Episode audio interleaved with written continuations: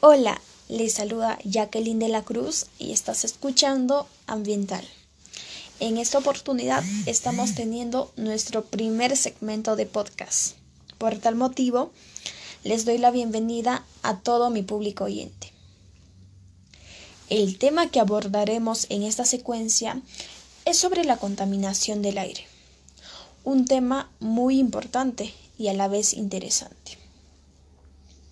En este episodio estaremos presentando aspectos muy importantes acerca del tema, como son el concepto, las causas y los efectos que provocan en nuestra salud y el medio ambiente. También, para finalizar, estaremos dando a conocer las acciones que nosotros como ciudadanía deberíamos de realizar para poner un alto a toda esta situación. Sin más preámbulos, comencemos. Primeramente, nos formulamos la siguiente pregunta. ¿Qué es la contaminación del aire? Sé que ustedes, mi público, pueden estar teniendo diferentes ideas o conceptos acerca del tema, pero yo les doy a conocer la información que yo pude recabar. La contaminación atmosférica o contaminación del aire consiste en la presencia de materias o formas de energía en el aire que pueden suponer un riesgo, daño o molestia de diferente gravedad para los seres vivos. Y tal vez también nos entre la curiosidad de saber qué sustancias son las que producen esta contaminación de aire. Para lo cual tenemos lo siguiente. La contaminación atmosférica se presenta de diferentes sustancias que se derivan fundamentalmente de cinco focos de actividades humanas. La concentración de estas sustancias químicas es altamente nociva para la salud del ser humano y la de los animales. Y entre estas sustancias tenemos el monóxido de carbono, dióxido de carbono, dióxido de nitrógeno, óxido de nitrógeno, el ozono a nivel del suelo, el material particulado, dióxido de azufre, los hidrocarburos y el plomo. Escucha y mira qué tan sencillos o insignificantes pueden ser oír estos, estas sustancias, estos elementos contaminantes. Pero sin duda alguna causan una serie de problemas tanto en nuestra salud como en nuestro medio ambiente. Tal vez si te estés preguntando, ¿dónde se produce la contaminación del aire? Y pues estas emisiones tienen cinco focos básicos, como lo había mencionado, y todas son producidas por el ser humano. Sí, nosotros mismos somos los causantes de que estemos atravesando todo este problema, tanto en el sector salud como en el ambiente. Empecemos con el foco número uno, las industrias. En muchos países, la producción de energía es la fuente principal de la contaminación atmosférica, aunque no la única. La quema de carbón por parte de centrales eléctricas o aquellas plantas basadas en el diésel son dos de las fuentes de emisión más frecuentes y nocivas.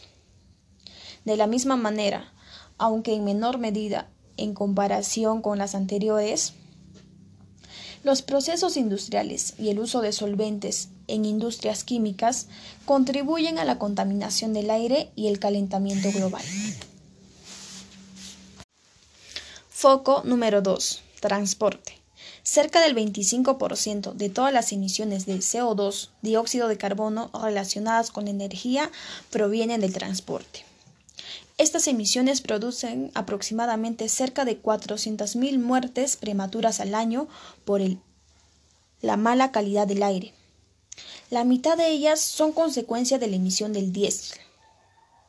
En las áreas urbanas con grandes concentraciones de población, resulta imprescindible trabajar en políticas que contribuyan a la reducción de la contaminación del aire, mediante, por ejemplo, mediante el uso de combustibles más limpios o la implementación de medios de transporte, movidos por medio de energías renovables que no sean nocivas para las personas. Foco número 3. Agricultura. En este sector hay dos fuentes principales que producen el 24% de todos los gases de efecto invernadero. Por un lado, la quema de residuos agrícolas y por otro, el metano y amoníaco que genera la ganadería. Las emisiones de metano son especialmente destacables, puesto que afectan al ozono o a ras de suelo. Esta contaminación del aire es causante de enfermedades respiratorias y aumenta el asma. El metano es además un gas de efecto invernadero, aunque no siempre se refuerza esta idea, que tiene un impacto mayor en el CO2 a largo plazo, por ejemplo, en periodos de 100 años. Foco número 4. Residuos. Se calcula que el 40% de los residuos generados en el mundo y los desechos orgánicos se queman al aire libre, lo que genera emisiones a la atmósfera de dioxinas nocivas, furanos, metano y carbono negro. Una problemática que afecta especialmente a aquellas regiones o zonas que están en proceso de urbanización o a países en vía de desarrollo. Foco número 5. Hogares. La contaminación del aire desde el ámbito doméstico es nociva en dos maneras. Por un lado, porque es el aire que las personas respiran en sus hogares de manera directa, produciendo a medio y largo plazo enfermedades respiratorias. Por otro lado, porque repercute en el aire exterior. La fuente de esta contaminación proviene de la quema de madera y combustibles fósiles para actividades como cocinar, calentar o iluminar los hogares. Aunque en términos generales el 85% de los hogares tienen acceso a fuentes de energía más limpias, al menos en 97 países del mundo, lo cierto es que se estima que aproximadamente 3 millones de personas continúan usando combustibles sólidos, lo cual es una cifra muy elevada que produce una gran cantidad de emisiones contaminando el aire. Pues bien, al haber hablado de los cinco focos básicos que producen la contaminación del aire, estamos hablando de las causas que provocan toda esta situación. Y claro, es muy interesante analizar estos cinco puntos, puesto que todas estas son producidas por el ser humano. Sí, por nosotros mismos. ¿Qué, qué gran daño le estamos haciendo a nuestro país, a nuestro mundo, con todas las acciones o conductas negativas que realizamos? Y bueno, al haber escuchado los cinco focos básicos que producen la contaminación del aire, genera mucha preocupancia en nosotros. Y más que nosotros mismos somos los causantes, somos los que producimos toda esta contaminación. Deberíamos de tomar un poquito más de conciencia, porque se trata de nuestro ambiente, de nuestra salud que está en riesgo. Queremos un cambio que sea un cambio radical, que nos ayude a todos, que sea en beneficio de todos. Bueno, ahora pasemos a los efectos sobre la salud. ¿Qué consecuencias sanitarias acarrea la contaminación atmosférica? Son muchos los efectos a corto y a largo plazo que la contaminación atmosférica puede ejercer sobre la salud de las personas. En efecto, la contaminación atmosférica aumenta el riesgo de padecer enfermedades respiratorias agudas, como la neumonía, y crónicas como el cáncer de pulmón y las enfermedades cardiovasculares. La contaminación atmosférica afecta de distintas formas a diferentes grupos de personas. Los efectos más graves se producen en las personas que ya están enfermas. Además, los grupos más vulnerables, como los niños, los ancianos y las personas y familias de pocos ingresos y con, una, con un acceso limitado a la asistencia médica, son los más susceptibles a los efectos nocivos de dicho problema. Bien, ¿qué podemos decir acerca de esto? Todos los efectos que la contaminación causa en nuestra salud. Y lo peor es que, ¿quién es el responsable de todo esto? El ser humano. A pesar de que Claramente que hay gases que son naturales. En mayor parte, el hombre es el principal causante de toda esta situación, de que nuestra salud esté en riesgo, de que nuestro ambiente también esté en riesgo. Es por ello que mantener la calidad del aire es fundamental para la supervivencia de las personas y las especies que viven en la Tierra. Los efectos de la contaminación atmosférica pueden ser fatídicos para las especies, puesto que la polución afecta de manera negativa en su salud, propiciando así el desarrollo de enfermedades y afecciones de diferentes tipos, como la respiratoria. Como siempre, existen una serie de consejos que podemos seguir y que pueden tener un gran impacto en la protección de la calidad del aire que nosotros respiramos. Pues bien, ahora pasamos a las acciones que la ciudadanía debería de tomar en cuenta, reflexionar y ejercerlas para un cambio.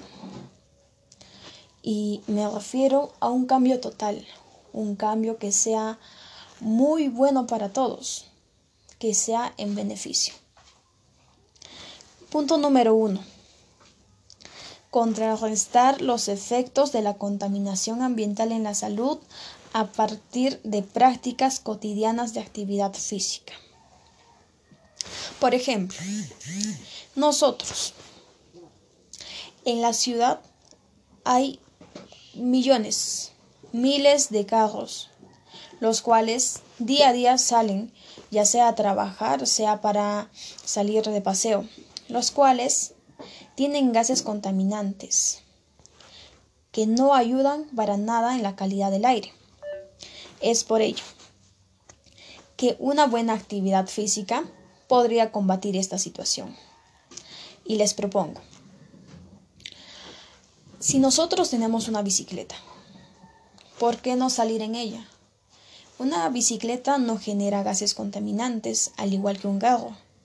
Es mejor porque aparte de también estar combatiendo con toda esta contaminación, nosotros estamos practicando actividad física, lo cual es muy bueno para nuestro organismo. Nos ayuda a tener una mejor resistencia, una mejor capacidad. Tanto favorece al ambiente como a nosotros mismos. Yo, yo en sí se lo recomiendo.